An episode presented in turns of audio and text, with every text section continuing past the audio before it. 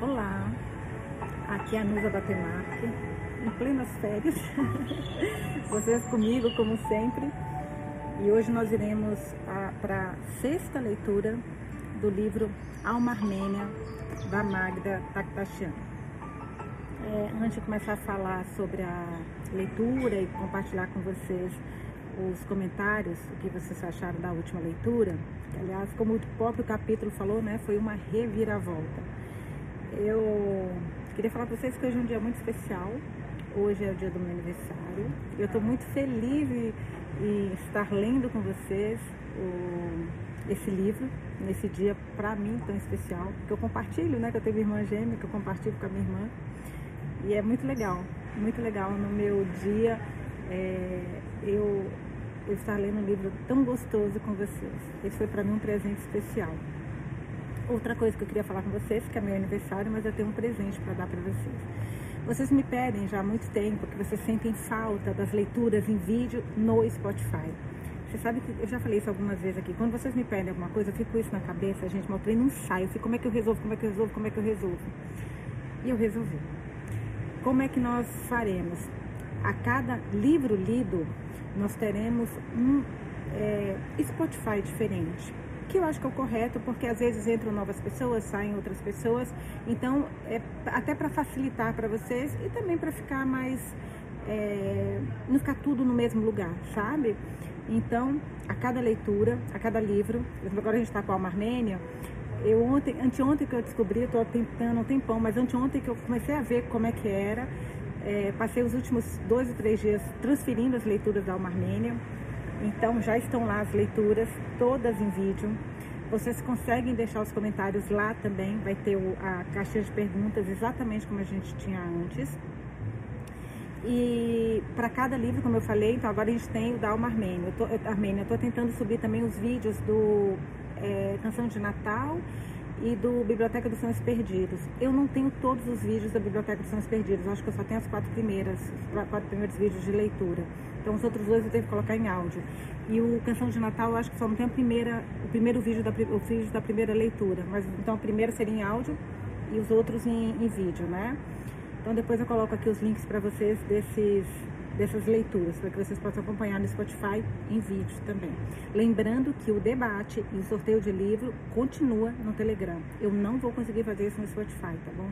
Então os debates continuam sendo na, no, no Telegram e no final da leitura o sorteio também no Telegram. Vamos ver o que vocês falaram da última leitura. E foi uma leitura emocionante, tem muito comentário, foi muito, muito difícil compartilhar tudo. É, escolher, compartilhar não, escolher qual que ia compartilhar com vocês. Vamos lá. A Nívia, a Anitta, falou uma coisa muito interessante e que eu queria muito compartilhar. Um pouquinho comprido, mas como é muito legal o que ela escreveu, eu queria dividir com vocês. Ela fez um estudo tá, você brilhou. Oi, Nus e amigos do grupo. Consegui finalmente alcançar vocês.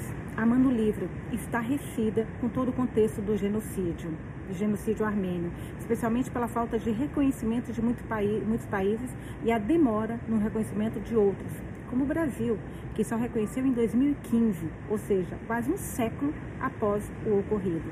Verdadeiro absurdo, pois mais de 100 mil descendentes de armênios vivem por aqui no Brasil, sendo a maioria deles em São Paulo. Triste pesquisar sobre a história dos armênios e constatar que no ano passado mais de 100 mil armênios foram expulsos de Nargano-Kabarak, República de Artsakh, que a gente escuta tanto falar aqui, né? E o que entristece meu coração é que essa recente expulsão dos armênios de Artsá teve pouca divulgação, praticamente nenhuma, né? E repercussão. Ou seja, os armênios continuam sofrendo mesmo após um século de genocídio. Adorei o desfecho deste capítulo ansiosa pela aventura de alma pela Armênia. Obrigada, Nusa, por nos permitir conhecer a tão sofrida história do povo armênio e por iniciar nosso ano com esse livro maravilhoso. Fala, gente. Ela brilhou, brilhou. A Lu falou uma coisa que eu não me lembro. Eu, lembro, eu falei com vocês, acho que eu lembrava alguns detalhes, mas ela veio com mais, mais informações sobre o que vem por aí. A Luciana Peixe. Boa tarde, Nusa, meninas e meninos do clube. A quinta leitura foi intensa, muito boa, um coraçãozinho. O que está acontecendo com a Alma agora é Anjo ter ido para a Armênia e ficado preso e quando, e quando chegou escreveu seu livro sobre o que lhe aconteceu. Logo, foi no carro de Hiram que ela, entre aspas, não deveria ter entrado antes de ser presa.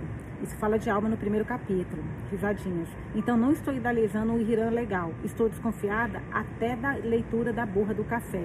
Sei lá.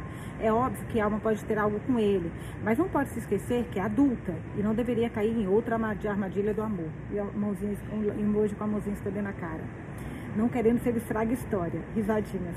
Luciano foi até a casa dela após ter voltado da Armênia e falou do relacionamento com a esposa e depois não deu notícias. Lembra do primeiro capítulo? E aí sim, e aí ela mandando mensagem para ele, mandando mensagem para ele, ele não respondendo. Aí no dia do livro, quando ela, ela, ela foi né, lançar o livro, ele apareceu. Ela não acreditou e aí depois ela mandou uma mensagem para ele, que foi quando ela falou: chega, não respondo mais. Mas isso é no futuro, né, em 2020, que a gente está indo em 2016. Isso mesmo. Voltando para o comentário da Lu. E depois não deu notícias. Há uma vez se preparado para recebê-lo e disse que poderiam se dar uma segunda ou terceira chance. Então essa história com Luciano está longe de ser deixada de lado. Eu gostaria muito de quando eu, que quando eu disse que quando disse o que disse e da maneira como falou com o pai Conte, poderia ter tido um fim ali com o filho. Essa leitura, como você disse, Nusa, foi longa. A quinta foi muito longa. Porém tão prazerosa. Na quarta também, o barulho das ondas, aquela brisa, dava para sentir daqui. Obrigada por compartilhar conosco parte das suas paisagens lindas. Muito fofa, muito fofa. Eu hoje eu estou lendo no restaurante porque aqui tem um ventinho, mas vocês conseguem escutar o, o barulho do, do, do, mar ao fundo, né? Vou virar um pouquinho só para vocês verem. Ali estão as meninas que trabalham. Aqui agora são 10 horas. O café da manhã fica até às 11. Depois eles fecham esse restaurante pro almoço. Não, acho que só abre pro jantar, 6 da tarde. Aqui eu falei, é um lugar que tenho um cantinho gostoso, um silêncio. Tem uma música tocando de fundo, não sei se vocês escutam. É muito baixinho, é tipo um jazz, muito, muito baixo.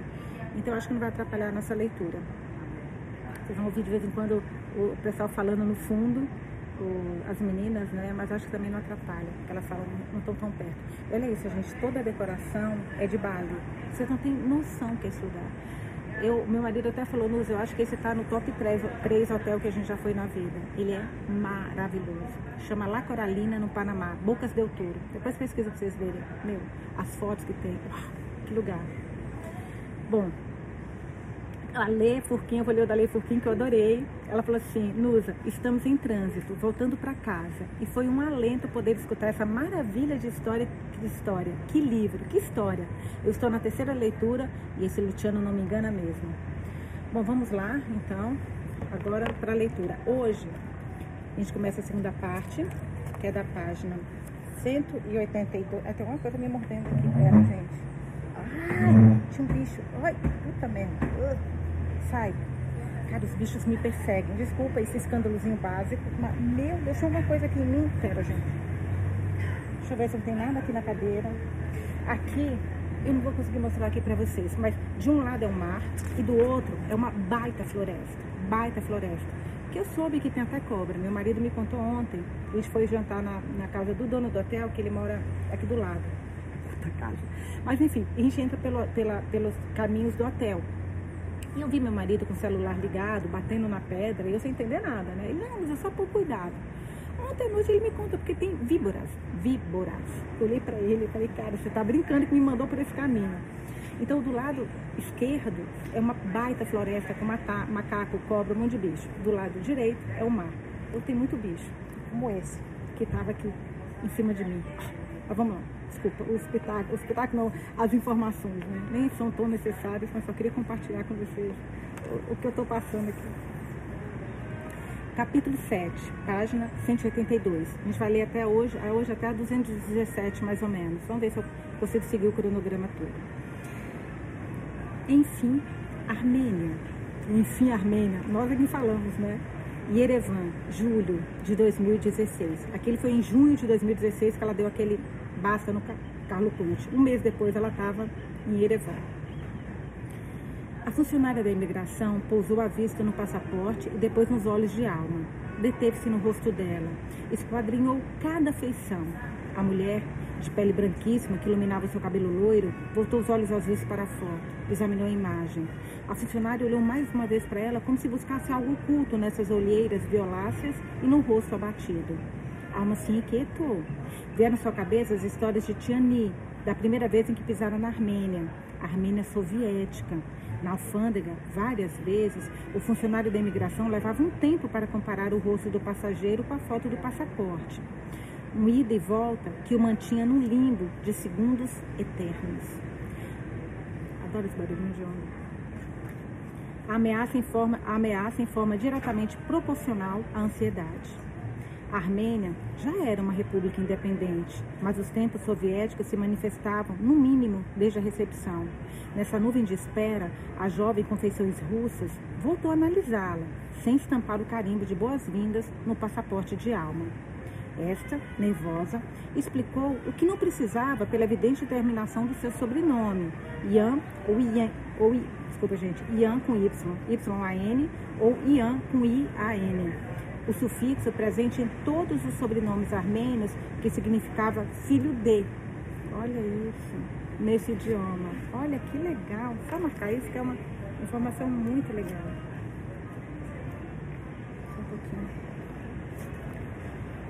Tenho origem armênia, mas não compreendo a língua. Alma se impacientou.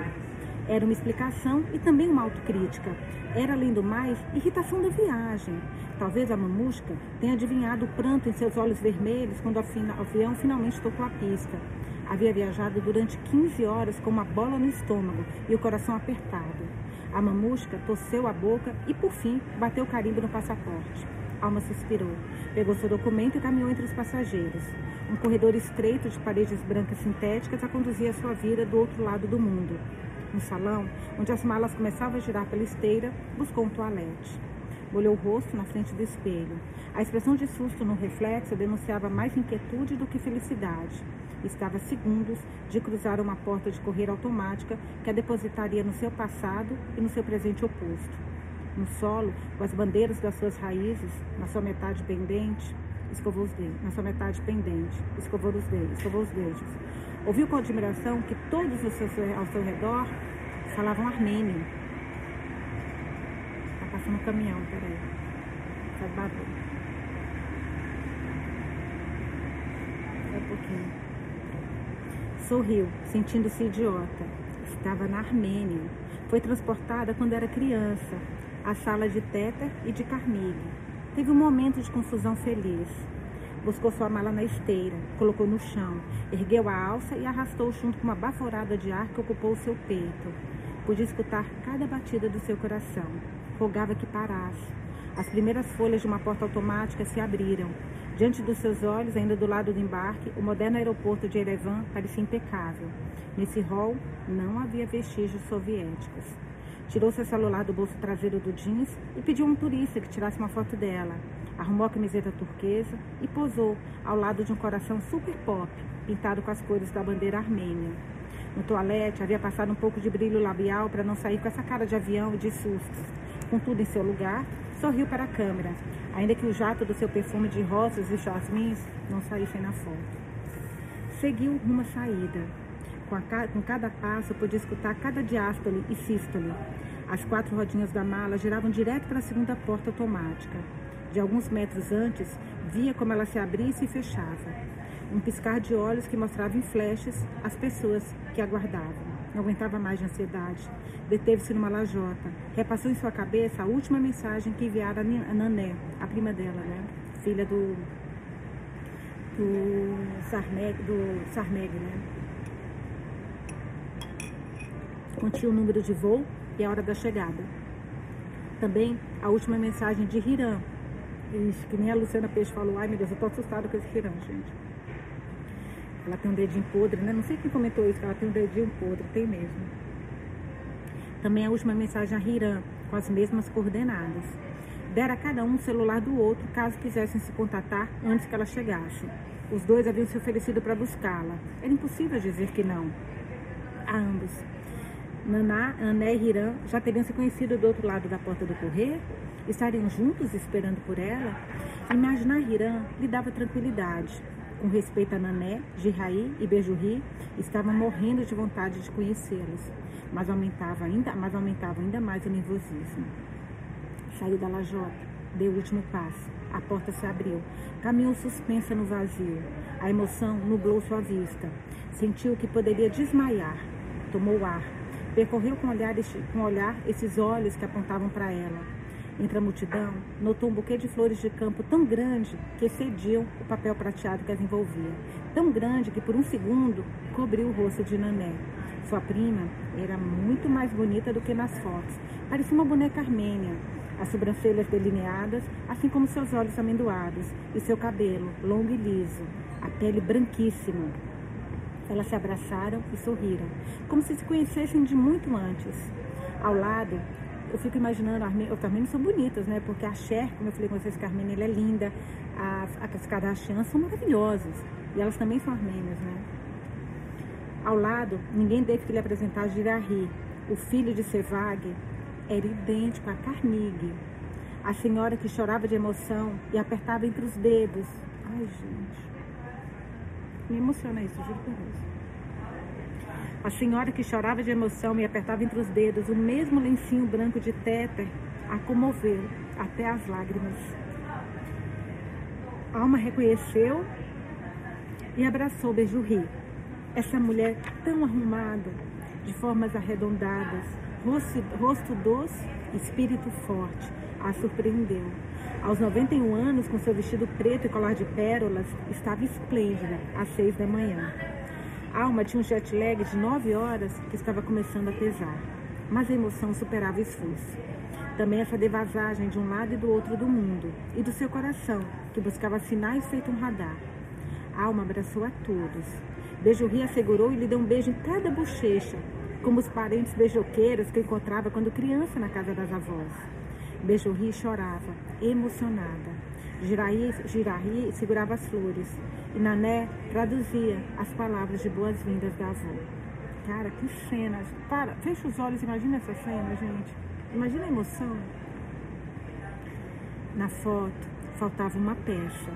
Quando pôde, se afastar, quando pôde se afastar desse círculo, notou um par de olhos protetores que não desviaram o olhar. Hiram observava cinco passos, mais bronzeado no fim do verão, os cachos selvagens, aqueles pômulos fortes e olhar penetrante como quando a conheceram em Boston. Alma sentiu alegria e perturbação. Levantou suas barreiras e se fundiu com ele num abraço. Não teve que apresentar ambas as partes. Nané se aproximou enquanto Alma e Hiram se reconheciam nesse solo que os requeria. Alma entendeu que seus parentes e ele já haviam se conhecido. Percebeu a boa sintonia e ficou aliviada. Havia passado de estar sozinha a ter algo muito parecido com família. Primeira surpresa, Armênia. Hiram pegou sua bolsa e sua mala. A alma ficou maravilhada. É, pois é, minha filha. Está tão acostumada com homem grosso, né? Homem bruto. Todos seus nervos pulsavam energia, energia caótica. Estava prestes a cruzar a terceira porta automática e, por fim, pisar oficialmente nas ruas Armênia, da Armênia. Queria conhecer o cheiro de Erevan.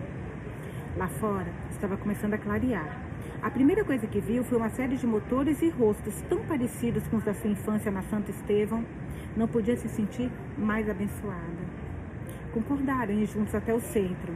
A alma ficaria na casa de Nané, já havia adiantado a Hiram a insistência da prima. Além do mais, pelos costumes armênios, também não seria bem visto que uma mulher sozinha se hospedasse na casa de um homem sozinho, sem que estivessem casados.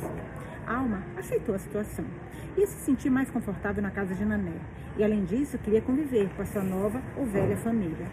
Como se esse núcleo que permanecera no último plano durante a sua vida pudesse revelar alguma parte peça secreta da sua existência um pertencimento, um sentimento que lhe faltava e devia descobrir, como se na casa do filho de Sevag se encontrasse a chave de um cofre.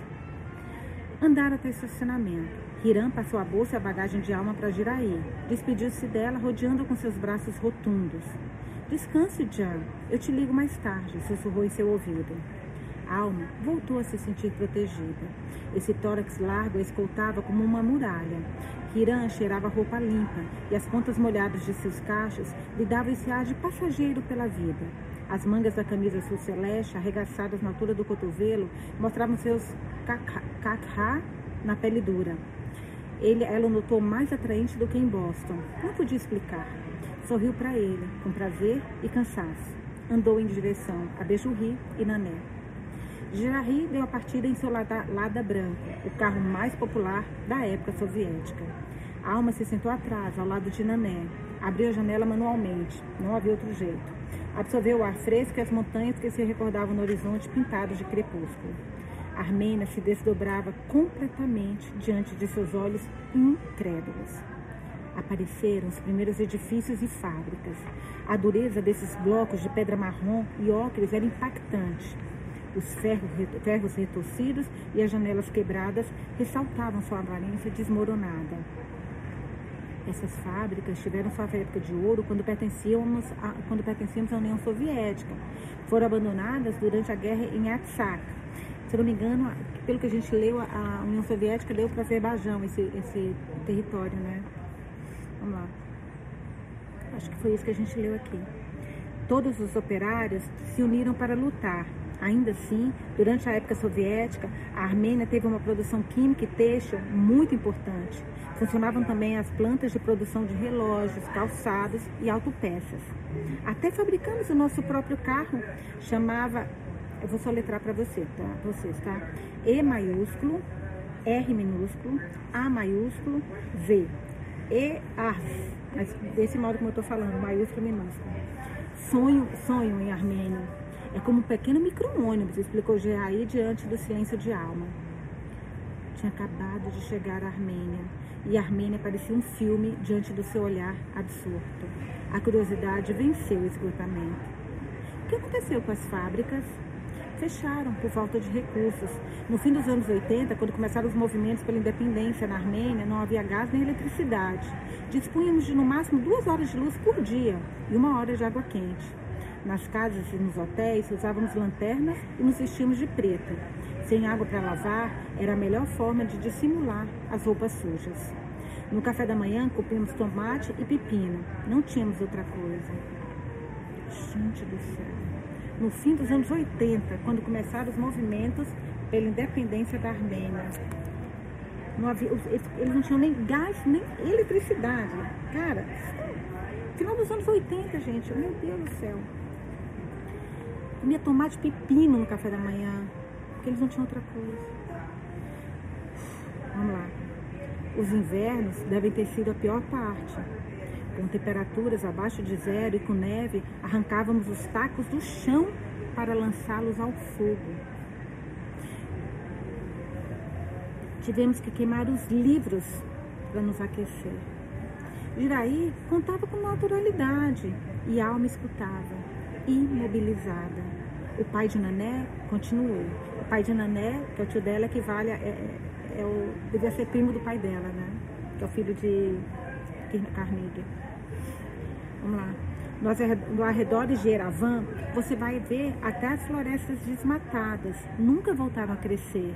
E tivemos até que matar os cachorros, porque atacavam as pessoas de tanta fome. Não havia traços de opressão ou tristeza em seu relato. Como se a sobrevivência fosse parte orgânica, estivesse no DNA. Eu li um livro da é, Alexovich, Islana, acho que é Islana, Alex, é, é, acho que é Alan, Alexovich, Islana, não lembro agora o primeiro nome dela, do quando teve aquela, ela é uma, uma escritora ucraniana, quando teve a, a explosão de uma, de uma Ai, gente, eu me esqueço agora. Eu leio o livro, eu foco aqui, eu acabo esquecendo aí. Ai. Teve uma explosão de uma. O que era aquilo, gente? Enfim, eu vou, eu vou lembrar o nome do livro, vou lembrar tudo.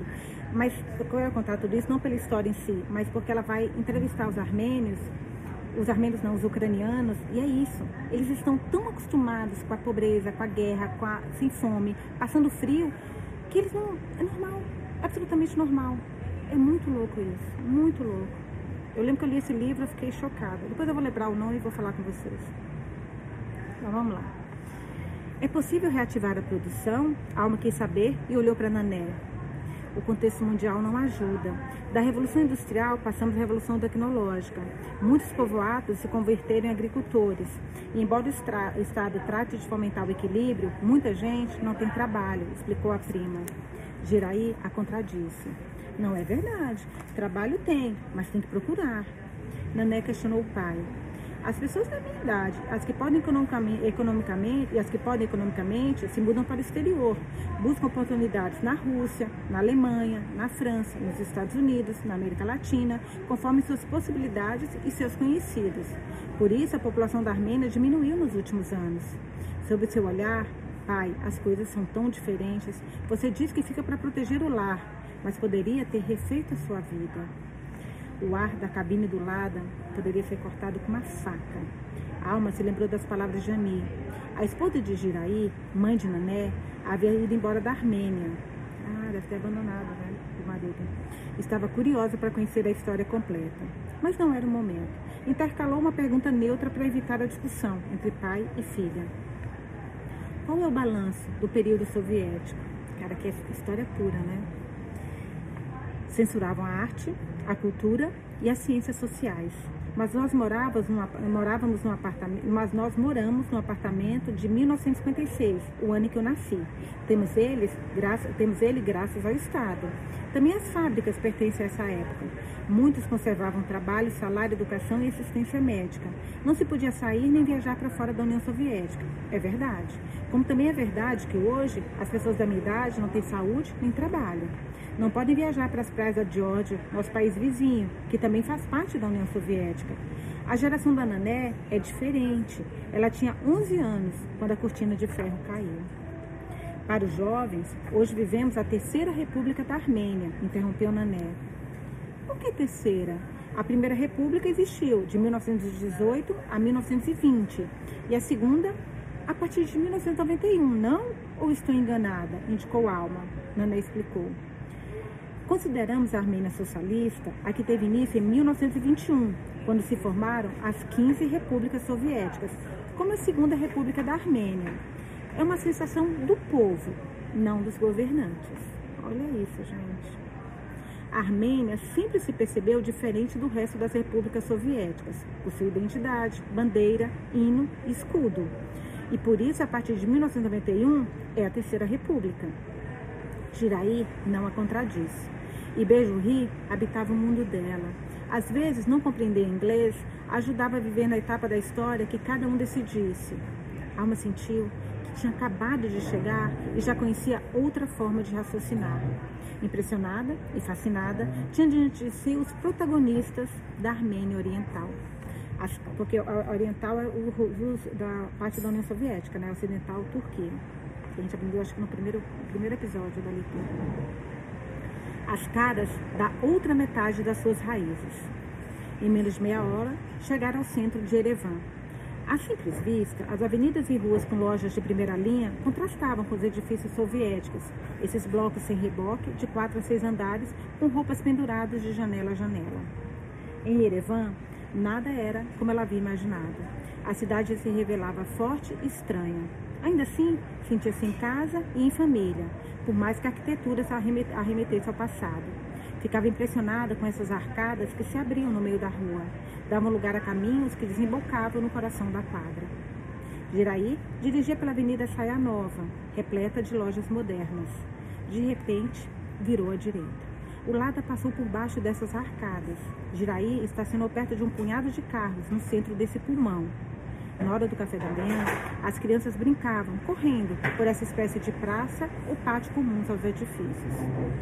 Do outro lado da arcada, pela avenida, os tijolos ocres e as chapas enferrujadas contrastavam com as copas das árvores e as principais marcas do mundo: capitalismo e comunismo, a poucos metros. As calçadas pareciam muito cuidadas, principalmente em comparação com a segunda fileira de prédios. Jiraí estacionou e desceu as malas.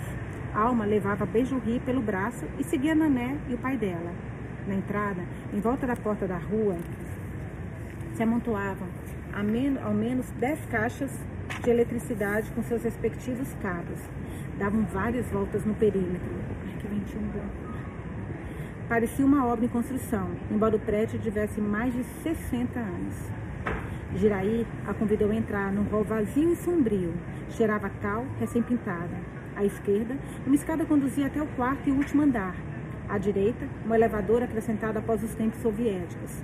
Nané e Girarri convidaram Alma e Bejurri a fazer o percurso de elevador. Para eles, Era normal que o artefato não ficasse nivelado, que suas portas se travassem e que não cessasse o rangido ameaçador enquanto a máquina se transportava. Quando chegaram no quarto andar, o aparelho freou com um movimento brusco. Bejorri deu risada. Dizia palavras em armênio que a alma não compreendia. Quando desceu o elevador, Alma ouviu Nané na escada, ainda discutindo com o pai. Em tom veemente, Jiraí se opunha a uma proposta da filha. Vote, vote, negava com a cabeça. Qual seria a reclamação dessa filha? Queria ir embora? Mudasse?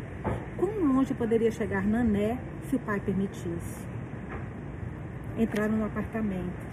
A sala, com copa conjugada, pintada da cor do damasco, cheirava como a fruta fresca numa fruteira da mesa principal.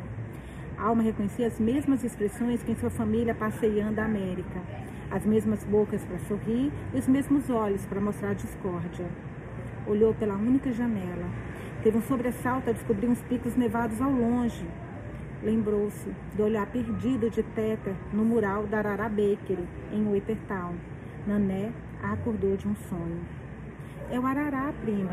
Você tem muita sorte de poder vê-lo agora. A neblina e o smog tão característicos de Erevan já se dissiparam. Smoke, eu acho que é neblina, é a, eu acho que é uma neblina também forte, né?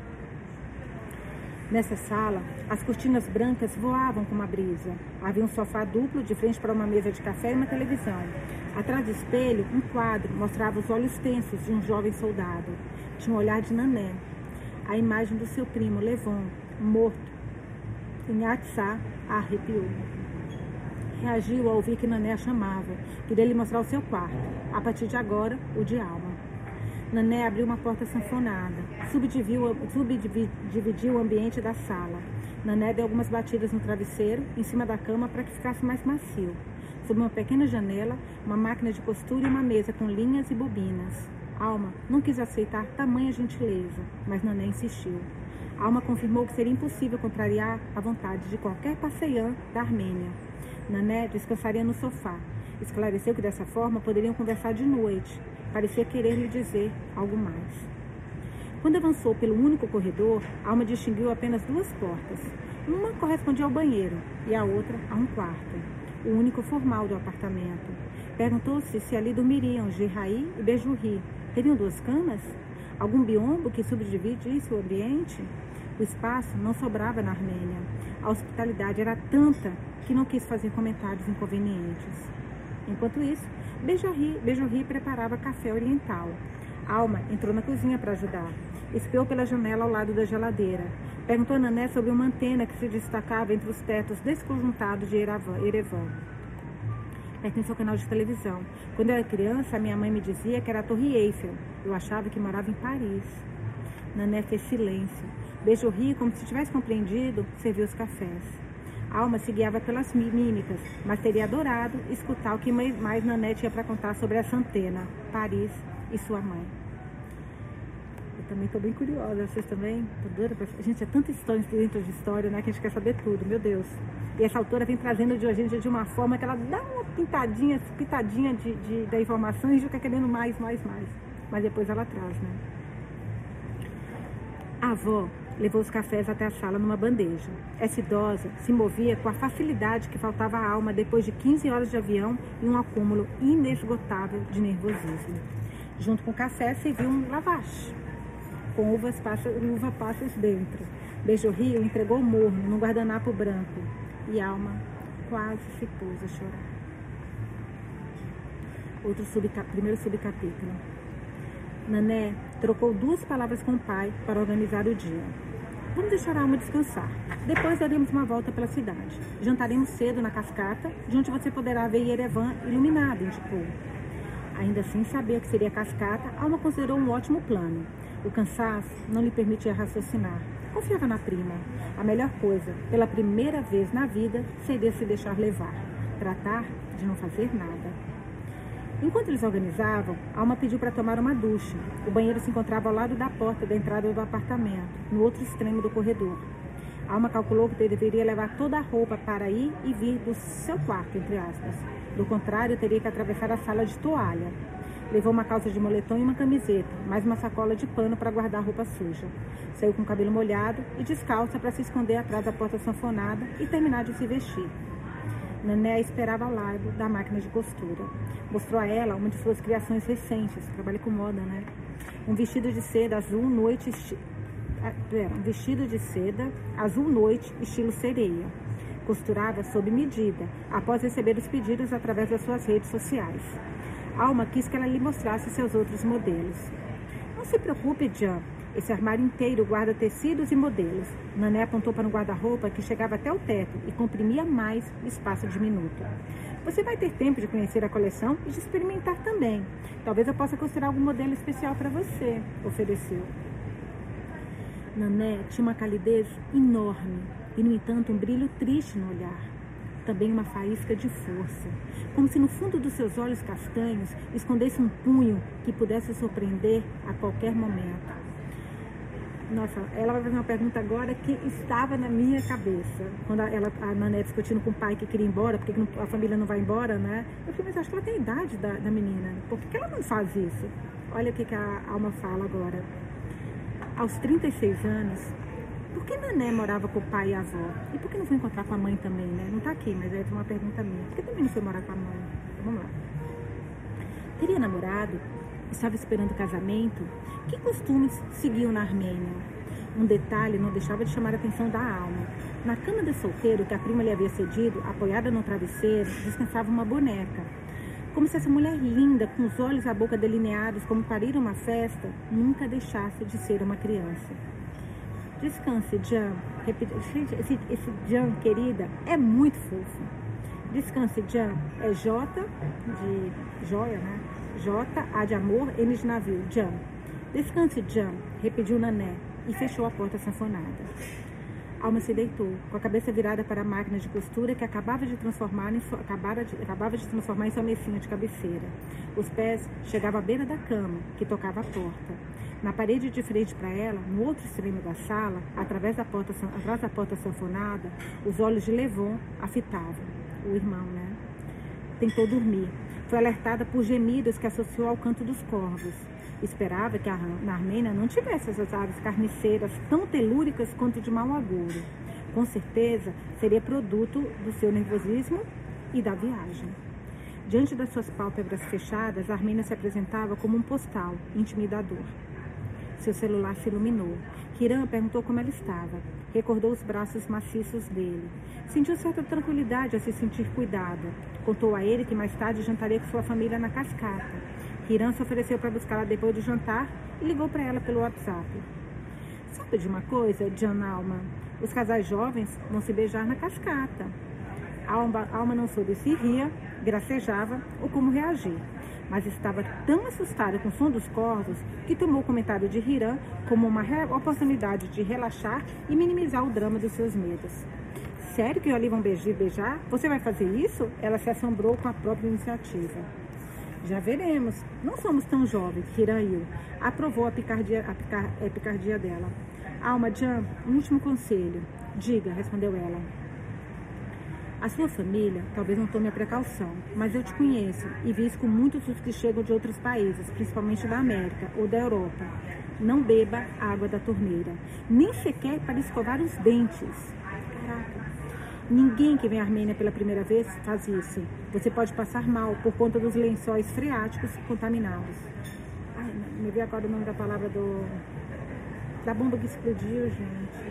Do livro que eu tô tentando lembrar. Ai, meu Deus, agora essa palavra, eu, me veio de novo o nome, mas escapou. Eita, minha memória tá uma coisa. Alma suspirou. Eita, alma que não aprende, é mulher carente. Olha, gente, pior, pior perigo que tem na vida é mulher carente. Não se deixem chegar nesse nível.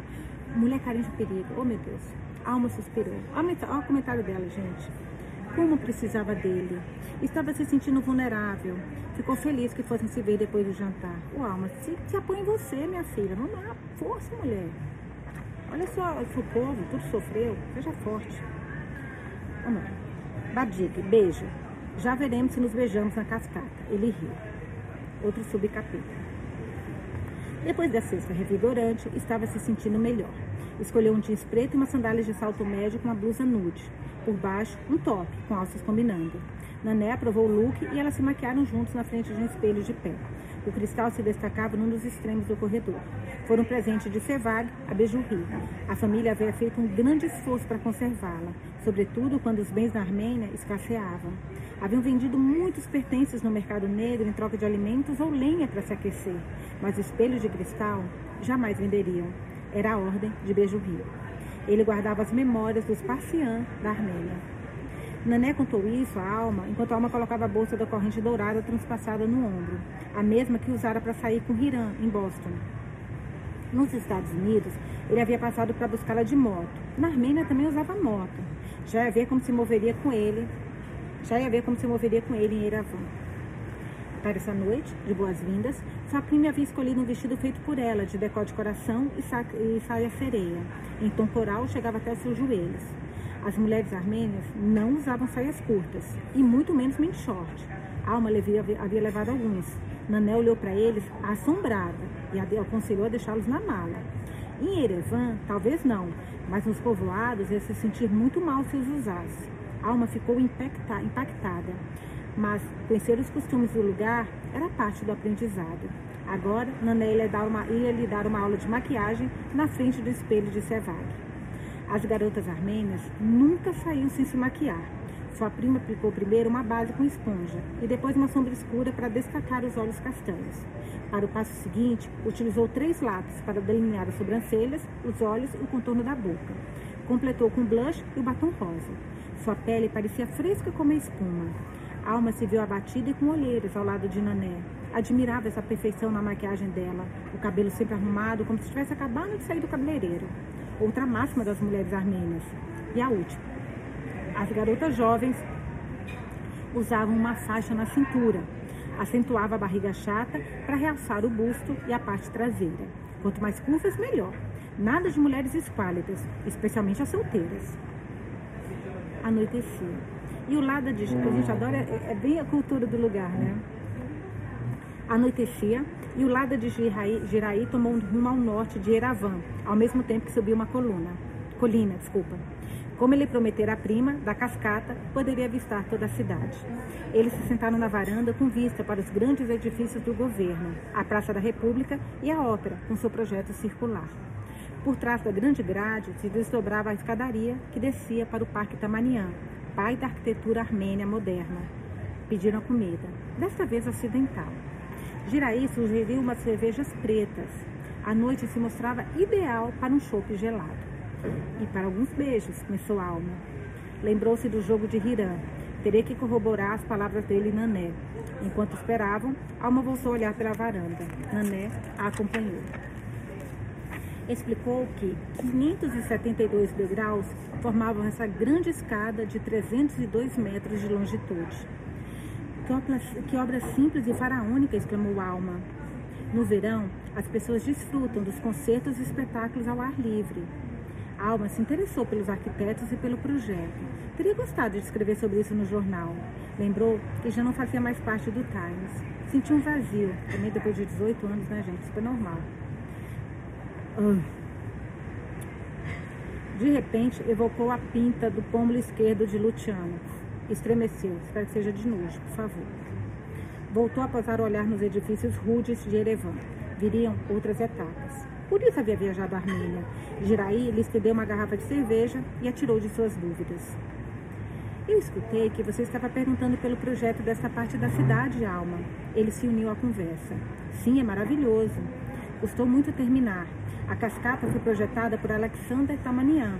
A proposta era conectar da parte norte do norte da cidade à mais alta, com jardins, com o sul, onde funcionavam os edifícios da vida pública mas a obra ficou parada e foi reativada no começo dos anos 70. Outro arquiteto, Jim Torosian, agora a gente já sabe que o Ian significa filho de, né? Então, Jim Torosian projetou a grande escadaria. Nané interveio. Os trabalhos foram interrompidos durante a guerra de Artsakh, além da guerra. Em 1988, sofremos o terremoto, caraca, como se não bastasse, de Spitak. Tem gente que ainda mora em containers. Ainda assim, e com a ajuda de um filantrópico armênio-americano, Gerard Carvegian, a cascata pôde ser inaugurada há sete anos. As garçonetes trouxeram os pratos e eles regressaram à mesa. As pizzas tinham o mesmo sabor que em Boston. Alma se sentiu à vontade. Podia ter um pouco, um pouco de cada mundo quando decidi, podia ter um pouco de cada mundo quando decidisse. Quando serviram o café, café armênio, Bejorri pegou uma sacola que guardava junto ao peito. Sigilosa, extraiu vários álbuns de foto. Os olhos de Alma se ensombreceram.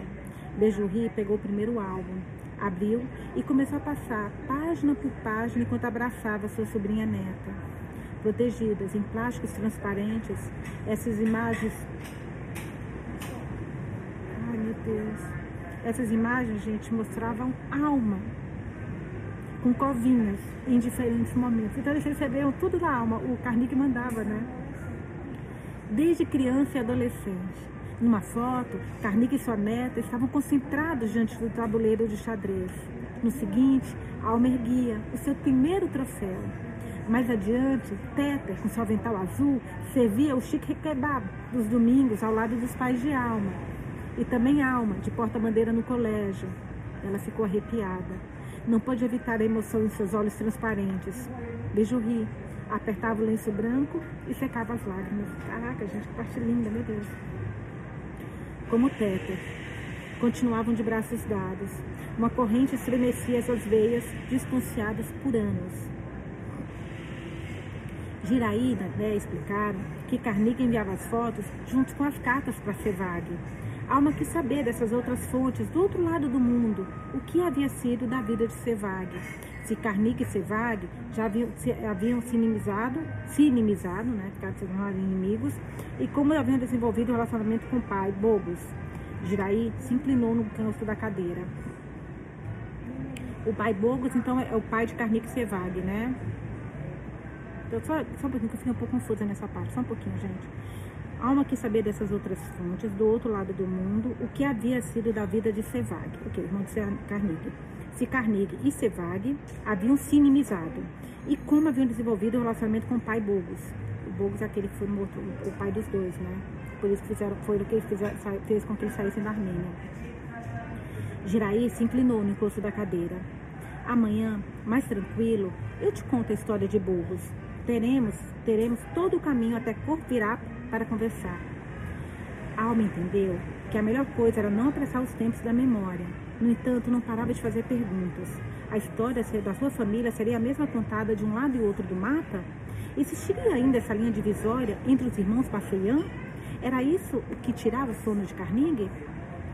Uma mensagem de Hiram a salvou de cair em pensamentos pantanosos. Ela ergueu os olhos e o viu, em uma camisa azul pastel, os cachos incidantes como suas sobrancelhas e a barba de combatente. O olhar atento, sentiu um frio na barriga, também alegria. Giraí fez um sinal para que ele se unisse à mesa. As garçonetes trouxeram uma manta xadrez para que eles se protegessem da brisa. Hiram ajudou Alma com abrigo, cobriu as costas e o peito dela, olhou em seus olhos. Nanê observava. Sua prima pediu outra rodada de café. Jiraí viu em Hiram a possibilidade de conversar com um homem da mídia. Os dois se interessavam por política. Embora discutissem a maneira de antigos camaradas soviéticos, Jiraí e Hiram repassaram a atualidade e os desafios da jovem república.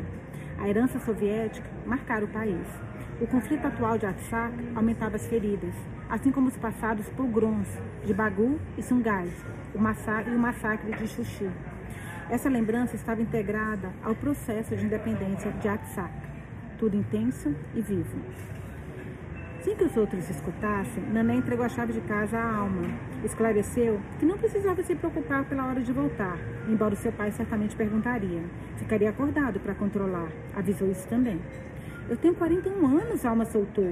Não quis ser descortês, mas se sentia à beira da indignação. Minha filha, você tá lá, né?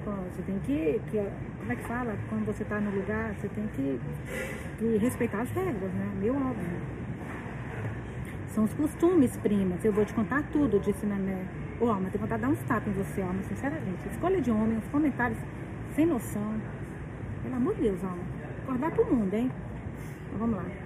Prima, mais uma pergunta. Diga, Jan. É verdade que os jovens, jovens que os jo, casais jovens vêm se, casar, vêm se beijar na cascata? Nané começou a rir, mas sua risada expulsava timidez e pudor. É verdade, prima. Por que a pergunta? por nada. Conversamos depois. Desejo-me sorte. Nanté sorriu. Custava-lhe conversar sobre intimidades, mas gostava que a alma perguntasse. Sentia certa libertação. Uma porta através do qual soltar o que calava. Anos de uma cultura patriarcal. Nem sequer era consciente disso. A alma traçava a pergunta e a convidava a transitar um caminho diferente. Que tipo de cultura era a Armênia com relação às liberdades de uma mulher no século XXI? Nané se despediu de Alma e de Hiram. Alma pensou na prima e no que ela não dizia. Teve um calafrio. O vento soprava. Ficara livre da família soviética e Hiram observava enquanto terminava o seu café.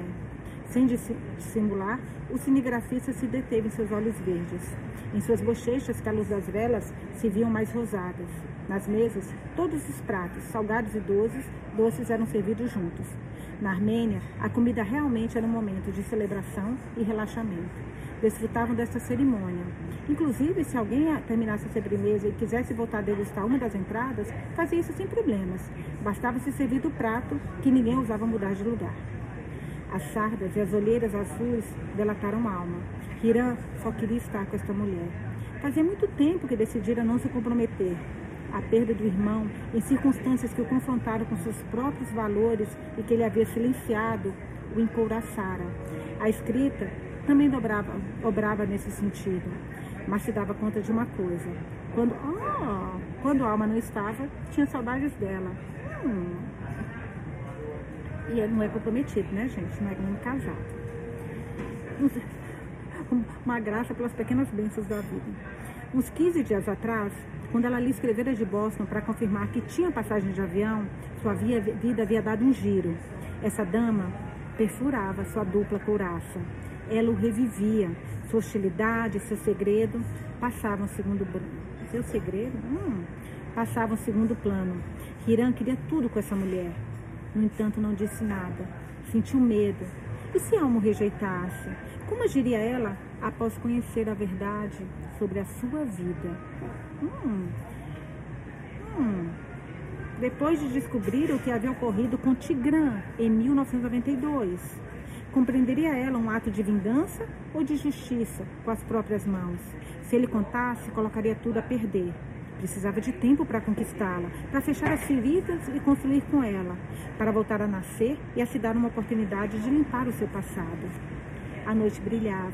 Estava calor, ainda era cedo. As ruas de Erevan pareciam uma festa em contraposição aos duros invernos. As pessoas circulavam até de madrugada e o centro borbulhava iluminado. Propôs a alma de descer os 572 degraus da cascata. Ela sorriu. Brincar com ele a entusiasmava. A alma se inclinou e desabotoou com elegância cada tiro das suas sandálias. Segurou os saltos no alto, como quem tirou a sorte grande. Hirão os pegou com a mão esquerda. Ele a convidou a se levantar com a mão direita e agarrou pela cintura. Caminharam juntos até o topo mais alto da majestosa estrutura. Descalça, alma tinha os olhos verdes na altura do pescoço sólido de Hiram. O tórax dele parecia mais largo. Que geografia guardava a pele que habitava sobre aquela camisa? Alma desviou o olhar quando percebeu que Hiram pousava os seus olhos, o seu, o seu nos lábios dela. Senhorita Alma, apostamos uma corrida até o primeiro descanso da escada? São cinco blocos até a praça Tamanian, ali embaixo. Se anima? Alma estufou o peito. Sozinha com ele, do outro lado do mundo, sentia que homem inquietava. Que o Irã, porém, falava num tom 100% sereno. Vamos fazer um trato. São quatro descansos. Quem chegar primeiro lá embaixo, ganha. O baixo ganha. Decide o prêmio. Se a senhorita perder, eu a beijo. Lembre-se de que os casais vêm se beijar na cascata. Aceita? A alma riu nervosa. O rosto de Hiram a penetrava. Que não entrar num jogo de sedução? E se isso ajudasse a esquecer Luciano definitivamente? Duvido que você ganhe. Alma respondeu desafiadora e divertida. Hiram abriu um largo sorriso. A alma, ao terminar de pronunciar a frase, já tinha se arrependido. Era óbvio que ele ganharia. Será por isso que havia aceitado a aposta? Talvez tivesse chegado o momento de perder. Perder para ganhar? Para se deixar beijar por ele? O seu coração quase escapou à estrela mais distante. Expirou e mordeu o lábio inferior. Hiram olhou com desejo. Aceito, respondeu ela sem se mover um milímetro. Começaram quando Hiram gritou já como árbitro de uma corrida. À medida que desciam, as luzes da cidade mudavam. Com cada degrau que deixavam para trás, seus olhos se enraizavam, cresciam para a distância. Primeiro descanso chegou rápido. Hirão alcançou na frente. Sorria para ela com felicidade. Ela se tingiu de vermelho por causa do sangue que a percorria alterado e porque esse homem se aproximava como uma ameaça espetacular. Hiram pegou por trás e rodeou sua cintura. Alma se inquietou com esse combatente que parecia segurar suas sandálias como um troféu. Ele gostava que ela descesse descalça. Beijou-lhe a nuca. Alma tremeu. Ele a virou. Primeiro prêmio, decretou Hiram. Estava brincando com ela e com ele? Estava curiosa pelo que ele faria em cada parada. Onde estabeleceria um limite? Ainda restavam mais três descansos. Os turistas tiravam foto. Ao longe, Hieran brilhava um pouco mais perto. Ele a convidou a continuar o percurso, deu a mão para ela. Desceram juntos até os últimos degraus, até que ele se soltou e avançou para chegar com uma vantagem confortável no segundo descanso. Dali, olhava para ela. Alma movia a cabeça com pudor. Hiram recebeu com os braços abertos. Gostava de passear com ele pela rua, de não ter que se esconder nem sentir que estava com um homem proibido. Ela se deixou abraçar. Escutava o seu coração. Hira olhou. Segundo prêmio, anunciou, e a beijou na comissura dos lábios. No terceiro descanso, ele se deteve antes de chegar à base. Deixou que a alma ganhasse. Dava risada. E ela também. Agora, a alma teria que decidir o prêmio. Não seja tímida, Hira animou. Ela o aproximou com os braços e percorreu a tatuagem do braço dele com a ponta dos dedos. Olhou para ele, ficou na ponta dos pés e o beijou com doçura nas bochechas. Kiran teve de se conter para não erguer e a levar nos ombros até o ombro seguinte. O ombro ficou numa potência, né, gente? Olha só que coisa. A madrugada em Irã, Yerevan desdobrava vozes e luzes, principalmente nessa zona de bares e pubs, que da metade da escada já se viam com mais nitidez. Quando recuperaram o ar e seus corações desaceleraram, Hiram encorajou ao impulso final. Vamos, senhorita Alma, tenho certeza de que ganhará o prêmio também. Ele ria e ela entendeu que tinha se metido numa brincadeira perigosa. Desceram de mãos dadas como o trecho anterior. Nos derradeiros 15 degraus do último descanso, Hiram soltou e acelerou. Lá embaixo, a esperava com os braços cruzados e um grande sorriso. Ainda segurava suas sandálias de cor nude. Dali, as obras de Botero se destacavam na planície. O gato, entre aspas, o, entre aspas, guerreiro romano e a, entre aspas, mulher fumando, como guardiães no corredor verde que escoltam até, escoltam até a complexo da cascata e se exibiam com simpatia no contexto futuro de Eravan. Elas a ancoravam no presente e, ao mesmo tempo, balançavam, balanceavam o peso da história com seu modernismo. Adoro essas esculturas. Dão à cidade esse ecletismo tão atraente, confessou Alma. Não mude de assunto, senhorita Alma. Não me fale de esculturas. O repórter ameaçou sorridente.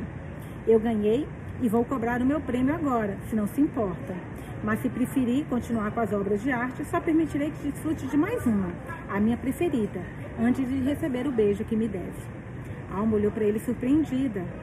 Eu a convido a admirar, admirar Sombras 1, de Jaume Plensa. Jaume Plensa. É lá embaixo, mais alguns passos pela praça, sugeriu Hiram. Quando Alma escutou o nome do artista catalão, ficou gelado. Havia brincado com Luciano Conte sob as águas da Crown, da Plensa, no Millennium Park de Chicago. A obra interativa os havia ensopado ao mesmo tempo que projetava os rostos dos moradores da Wind City.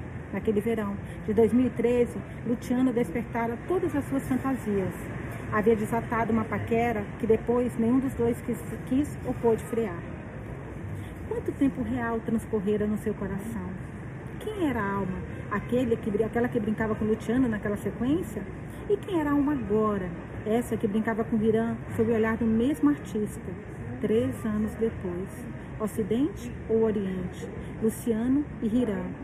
Onde cada um estaria com a cabeça nesta noite cálida e quieta?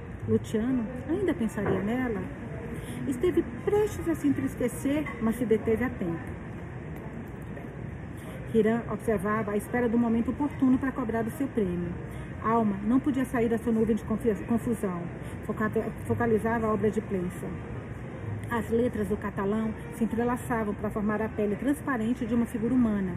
Esse homem sentado com os joelhos em direção ao tronco e segurando as tíbias com os braços. Tinha nada e tinha tudo, no interior de sua casca de letras. Então recordou as palavras de Plensa, abre aspas. Cada, cada letra, a forma dela, pode corresponder a de uma pessoa. Tem gente que se parece com determinada letra. Pensar com qual é um exercício. Fecha aspas. Nossa, nunca pensei nisso. Defendi o artista. É, o artista. Qual seria a letra que definia a alma? E Luciano? E Hiram? Coincidiriam? A voz do cinegrafista tirou do matagal que tentava atravessar. Ei, viajou para onde, senhorita Alma? Ela sentiu que, por mais que seu passado pertencesse a ela, somente a ela, não tinha outra saída senão confiar em Hiram, construir o presente. Soava mais sábio e sadio, embora hesitasse. Quero ver este sorriso, Alma. Tem algo que te assusta? Que você não queira compartilhar comigo? Hiram estava entusiasmado com Alma, mas queria ser prudente. Intuía que havia algo de mundo privado dessa mulher armênia americana que ela não queria contar. O correspondente de guerra não deu voltas. As batalhas não se ganhavam assim. Ele se aproximou e pegou a alma pela cintura, para beijá-la com intensidade, com toda a boca e com toda a língua. A alma, surpresa no primeiro instante, conseguiu se afastar com movimentos fugazes, mas logo foi coberta por uma eletricidade que cercou suas defesas contraditórias. Então deixou que Hiram a beijasse, enquanto afastava as imagens de Luciana.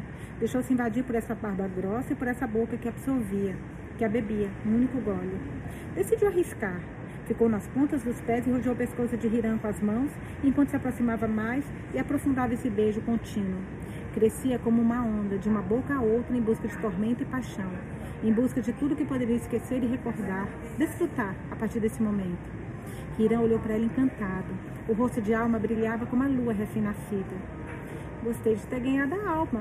Gostei de ter ganhado a aposta, senhorita Alma. Agora eu vou levá-la para casa para dormir, como fazem as boas mulheres armênias riu, com certeza de que ambos ficavam como maré, ficavam como marés embravecidos, que desejariam essa noite onde haviam revelado suas bocas. É tão legal esse flerte, né? Que eles estão, gostoso isso. Ainda mais agora que a gente está ouvindo que ele também está na mesma vibe dela, né? Esses lábios com gosto de uvas e romã da Armênia. Ela olhou para ele absorta. Queria mais, mas Hiram estava avisando que a levaria de volta. Sorriu. Ocultou um pouco do seu orgulho. Ele a pegou pela mão ou seja, está tratando ela com respeito. Ah, mas deixa eu te contar, minha linda, você não, não lembra direito como é que é isso, mas ser tratada com respeito, é isso que ele está fazendo com você, tá, meu amor? Eu sei que você está acostumado com o desrespeito do Luciano, então você estranha e acha que ele não quer nada com você. Mas isso chama-se respeito. Por favor, olha tanta leitura. Ocultou um pouco do seu orgulho. Ele a pegou pela mão e para um táxi. Na porta da casa de Nané, se despediu com outro beijo ardente.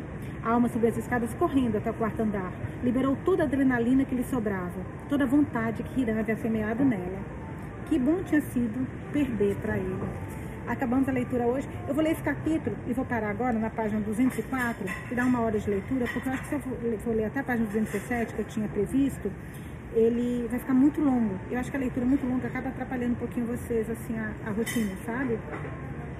Eu vou tentar sempre ler um capítulo por dia, até porque, como eu comecei antes do que eu previa, eu acho que a gente tem aí uma, uma, uma margem maior de para acabar o livro. Logicamente, eu quero acabar dentro do mês de janeiro, né? Bom, gente, quero muito ouvir a opinião de vocês sobre o livro Alma Armênia. Essa é nossa sexta leitura da Alma Armênia, da Magda Taktashian. Esse reencontro dela, que eu fiquei emocionada, desse encontro dela com a família dela armênia. Essa tia-avó, né, na verdade, dela. Coisa linda. E ela com a prima. Eu já vi que o próximo capítulo, olha o nome do próximo capítulo. Confissões entre primas. Caraca, vamos ver o que vem por aí. É, eu, eu tô achando, não sei o que vem. A Lu falou do, do Heran, vamos ver o que vem por aí. Mas pelo menos ele está, está acompanhando o pensamento dele e ele está na relação com ela. E aparentemente ele tem segredos, mas não é outra mulher, né, gente? Mas vamos ver o que é, que é tão grave quanto. Então, Falem para mim o que vocês acharam. Eu vou colocar aqui o link no Telegram, no Instagram e no WhatsApp o link para Spotify com vídeo. Espero que vocês tenham gostado dessa novidade. Como eu falei, para cada livro lido, eu vou criar um, um, link, um Spotify diferente para colocar os vídeos. Então, cada Spotify vai ser Spotify daquela leitura. E eu, como eu crio comunidade, o grupo, tanto no Instagram, desculpa, no Instagram não, eu crio o grupo da leitura, tanto no Telegram quanto no Instagram, por favor, participem desses dois grupos, porque nesses grupos é que eu colocarei o nome, o link do, do Spotify, do grupo da leitura do Spotify com vídeo é, do livro do mês. Por exemplo, esse mês, a Alma Armênia, próximo mês, a empregada, e por aí, e por aí vai, tá bom? Então é isso. Beijos e até amanhã.